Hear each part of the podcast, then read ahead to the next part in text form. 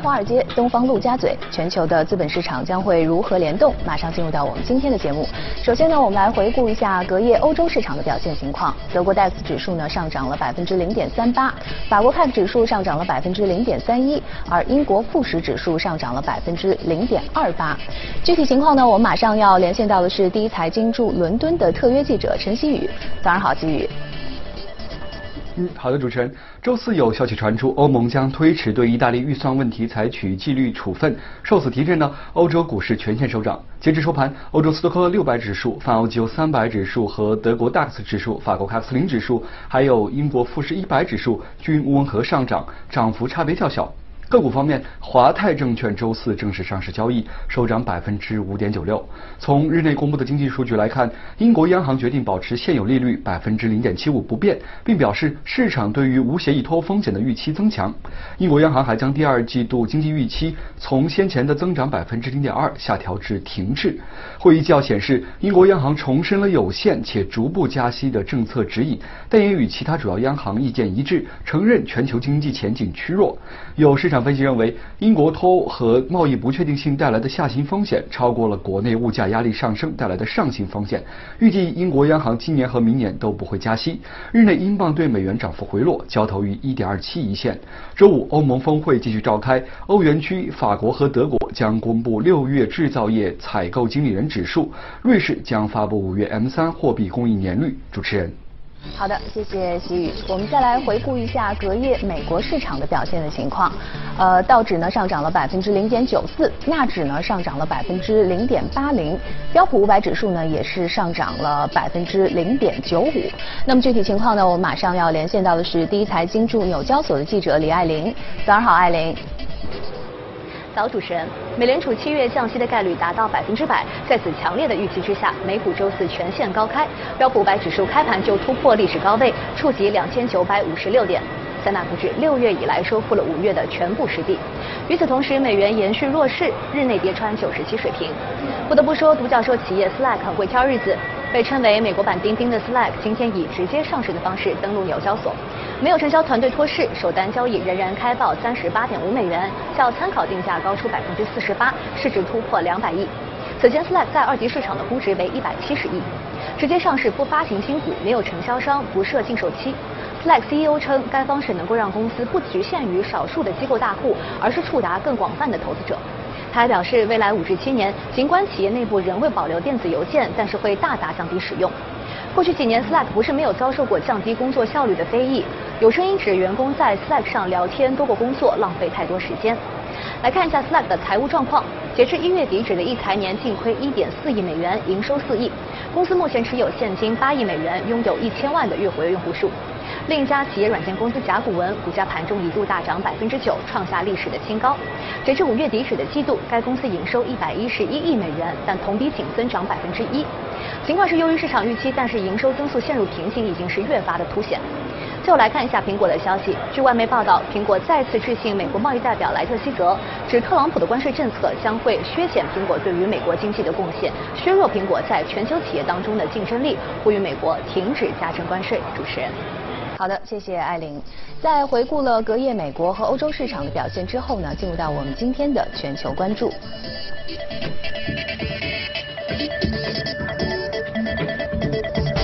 来到我们节目当中的是徐光宇，早上好，徐光宇。嗯，那其实刚才我们在呃报盘的时候已经看到了，这个美联储昨天的议息会议啊结果一出来，然后说今年肯定会降息之后啊，呃其实全球市场都有反应，包括欧洲的市场，然后美国的市场啊涨幅非常的大啊，这个标普五百指数呢又创出了新高。我们先来看看美国市场，它的哪些板块对于这样的一个美联储的一个消息反应是最为的强烈呢？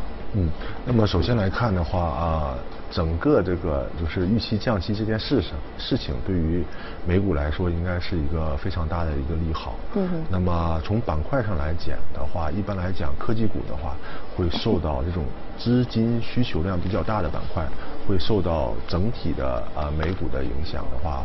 会受到这个降息的影响的话，会比较大一些。那么从盘面上，我们也看到啊，整个科技股的表现还是相当不错的。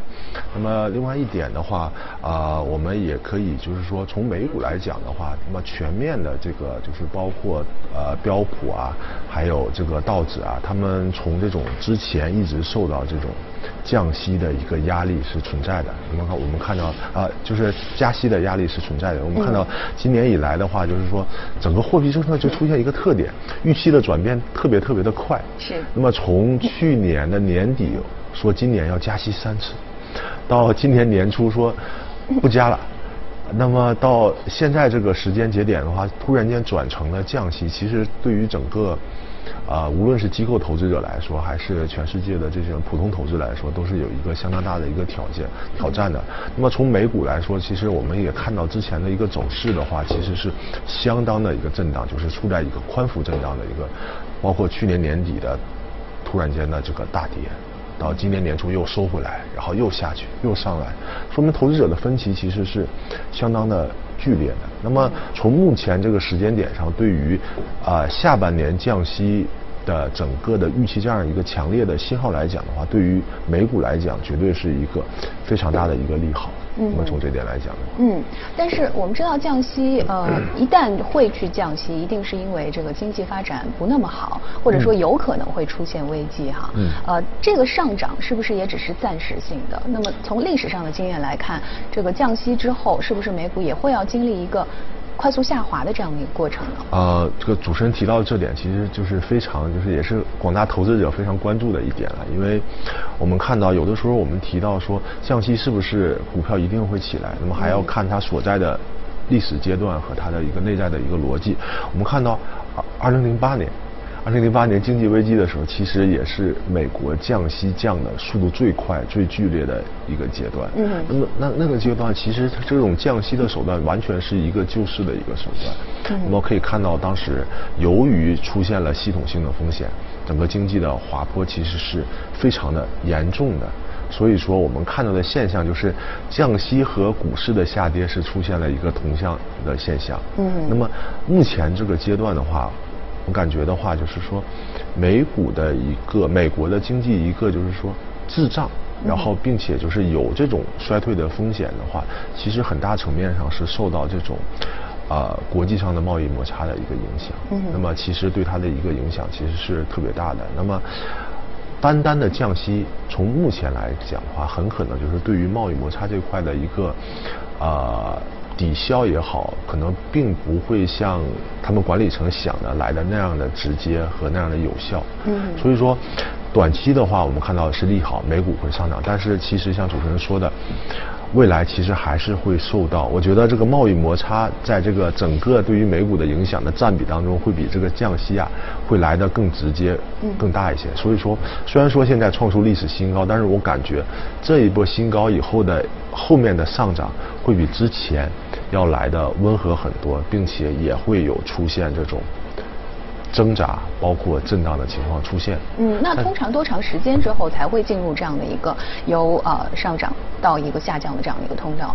啊，从目前来讲，我感觉它是。呃，这两天涨得很热，那么到真正降息那个时间点，可能就会出现一定的这个获利回吐的一个情况。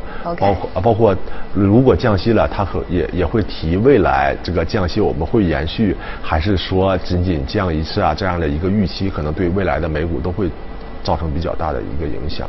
但是从全球市场来说，我觉得这是一个非常好的一个信号，因为从后经济危机时二零零。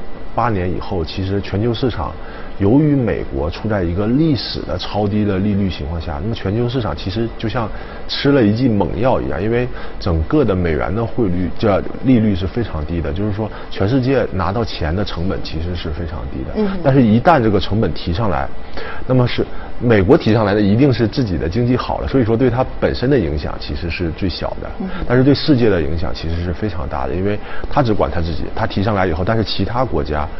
他已经习惯于这种长期低利率的态度。所以说，之前美国我们看，美国在升息的过程中，美股其实是震荡的，但是新兴市场国家基本上是一路向下。二零一八年，包括香港市场，包括 A 股市场，包括很多市场跌跌了一年。是。嗯，那么所以说，它现在在一个历史上非常低的一个位置上，一旦是美国的货币政策转向了。那么对它的弹性其实要比美股来的更加直接，更加好，因为你原来基基本上把它按在地上，由于这个这个情况，那么现在突然间这个。这个压力解除了以后，它向上反弹的力度其实是非常好的。我们看到香港市场这两天其其实涨幅的话，会比美股来的更加直接，会更加就是弹性更加好一些。嗯，所以美联储降息，它其实是对于新兴市场来说是非常非常好的一个消息。另外的话，新兴市场还有一个问题就是，之前呢，一个是借贷成本，另外一个汇率的压力其实是非常大的。嗯啊。美元储一旦升息，它的美元就是美元指数就会上涨。那么上涨阶段的话，其实这些国家的汇率的压力非常大。那么如果它不降息的话，它的经济压力很大。那么如果它降息的话，它的汇率压力就会很大。嗯。所以说，现在美联我们看到之前隔夜的话，美元指数是又出现了下跌。那么包括最近人民币也是。啊，一路的出现短期的快速的一个上扬，那么这对于新兴市场国家来说，无疑来说都是一个非常利好的一个消息，也是我们希望看到的。所以从这点来说，我觉得新兴市场目前的弹性会更加好一些。嗯，那美元指数走低的话，会不会对于贵金属啊，像黄金啊、大宗商品啊，也会有一个呃上扬，会有个推动这样的一个作用？整个商品板块的话，都会受到就是这种。呃，美联储的降息预期的影响，因为呃，商品市场它都是以美元，基本上很多都是以美元定价的，除了一些啊中国特有的一些期货的品种，那么大部分都是以美元定价。那么这些以美元定价的商品的话，一旦美元出现下跌的话，它都是在潜在有一个上升的一个。呃，影响。那么可能最近，尤其是现这波美元下降的这个里面的内在逻辑啊，就是说美国经济有可能产生衰退而引起的降息导致的。降息的话，那么对黄金的影响其实比较直接的。一方面，黄金也是跟美元有一个负相关，所以它上涨。另外的话，黄金还有一定的避险的要求，同时也是反映了目前美国的现阶段的一个经济的一个情况。那么其实黄金这段时间，包括之前的一个上涨啊，就是其实比我想象的来的要温和很多，不像之前的这个黄金就是来的那那样的直接。但是就可能我我个人觉得，可能可能有一部分就。就是说，被这个比特币分流的这种。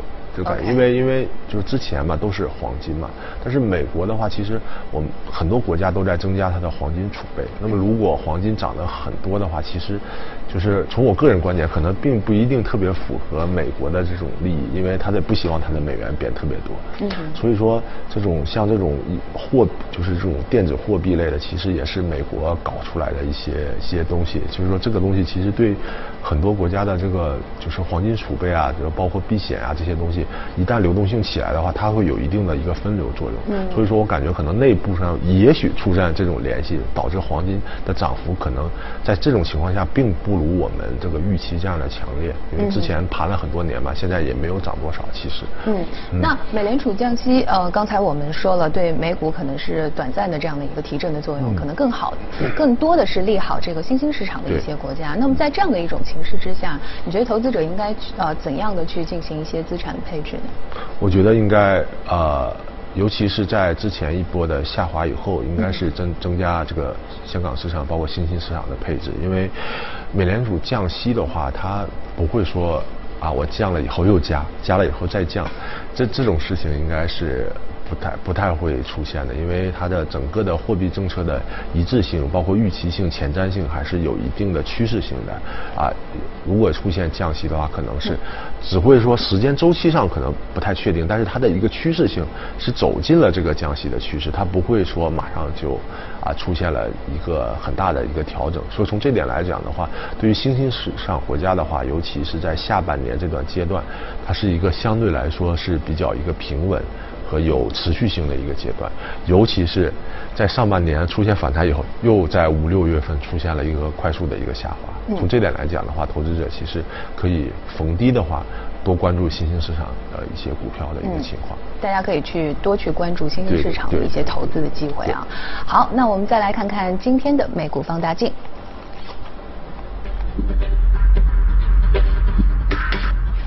天我们要聊到的这只个股呢，是做软件的 Adobe。那目前现在的股价是三百零二点一一，那近期的一次交易呢是上涨了百分之零点哦百分之三点七四哈。呃，这个做软件的这个公司，Adobe 我们可能比较熟悉的就是 Photoshop，对不对？嗯。那么 Adobe 的话，其实我们日常中用的很多啊。那么为什么这只股票我们看它的股价就是基本上不太受啊这种包括之前的科技股的下滑呀这些影响，其实是受的影响都很少。那么近期的话又是创出了一个历史的一个新高。嗯。那么从它的二季度的财报来看的话，它的数字。部门。啊，那么它的一个呃收入是提高了百分之二十以上，那么并且的话，数字部门占到它整个的这个业务部门的一个占比，其实是越来越高的。那么其实它也反映了，就是说为什么，就是说很多时候我们谈到美股的话，为什么有些个股的话，它的一个走势啊完全是独立的，并且独立于市场的。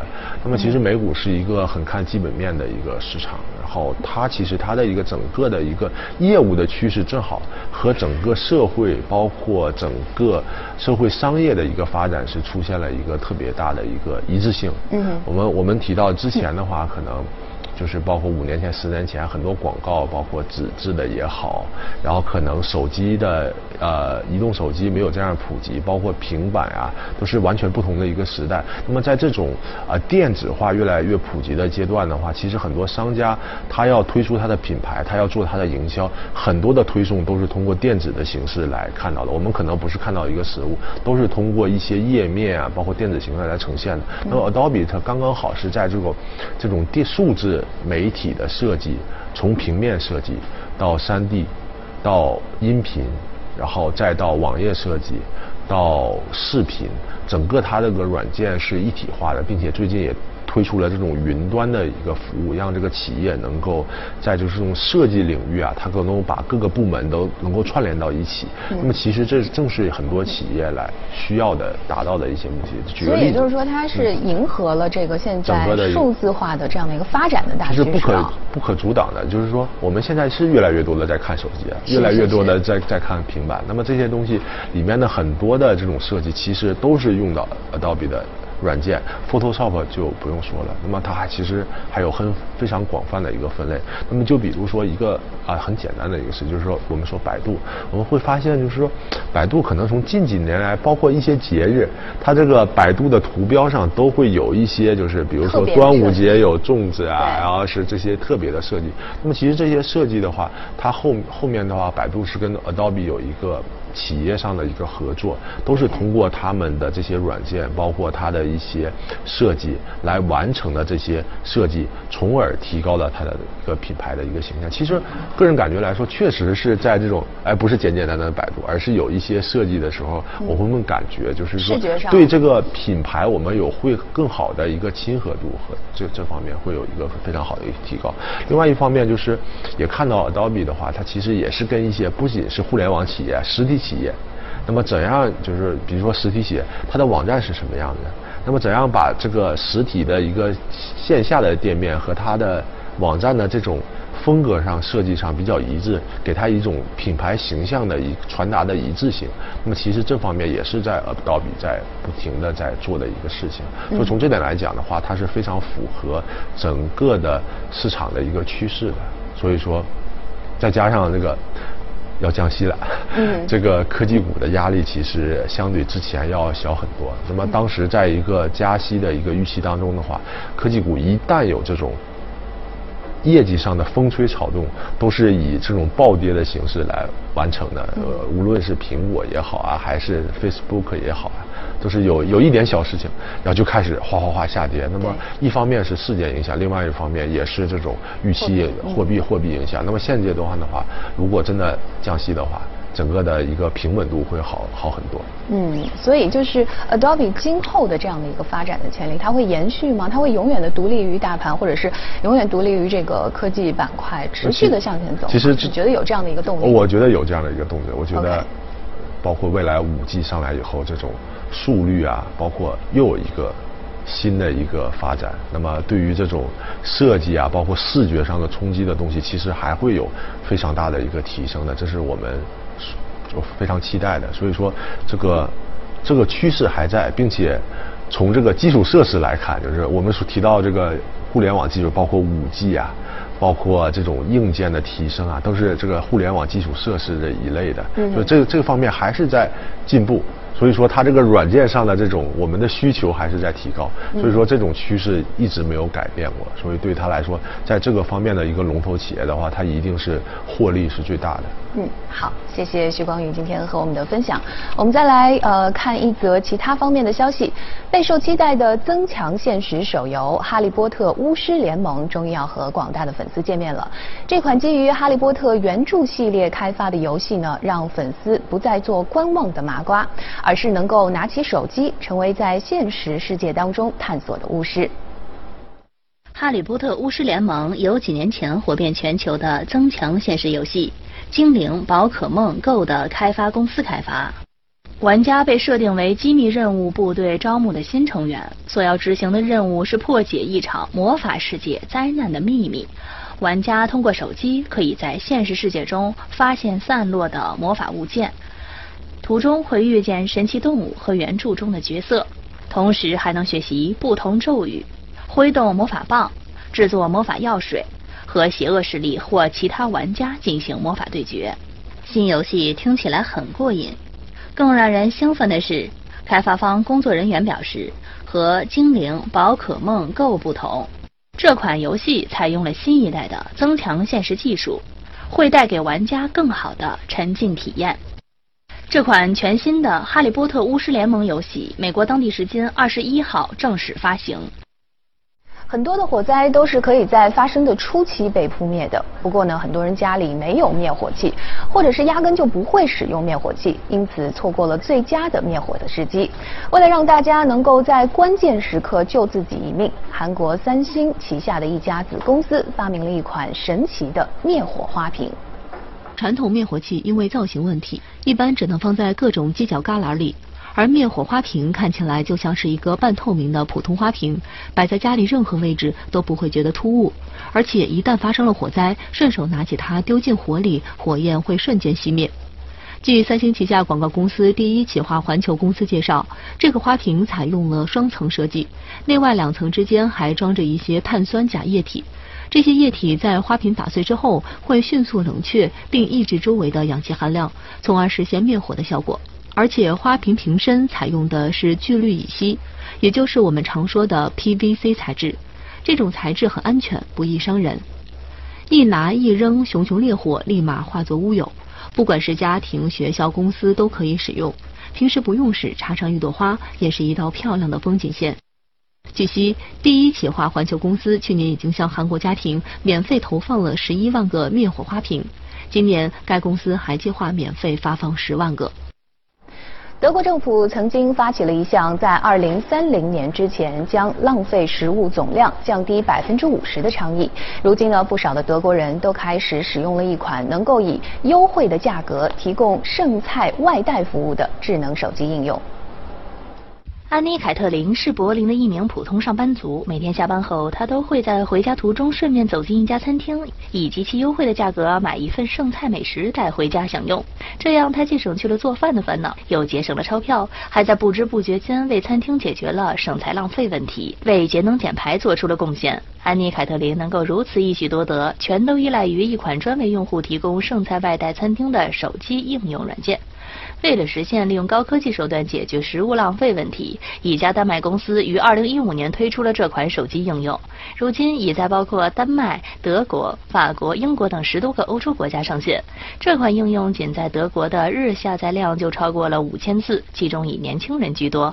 据负责运营这款手机应用的公司介绍，目前该软件的用户总量已达一千万，共有2.33万家餐饮企业加入其中。据德国政府公布的数据显示，目前每个德国人平均每年会浪费五十五公斤的食物。